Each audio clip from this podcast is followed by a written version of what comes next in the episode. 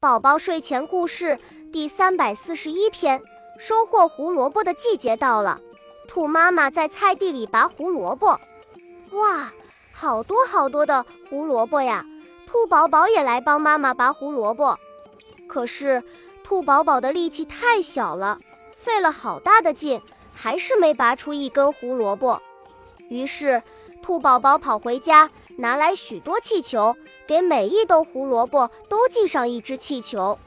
这时候，风儿使劲一吹，一根根胡萝卜全从泥巴里冒出来，跟着气球飞起来了。恭喜你又听完三集，欢迎点赞、留言、关注主播，主页有更多精彩内容。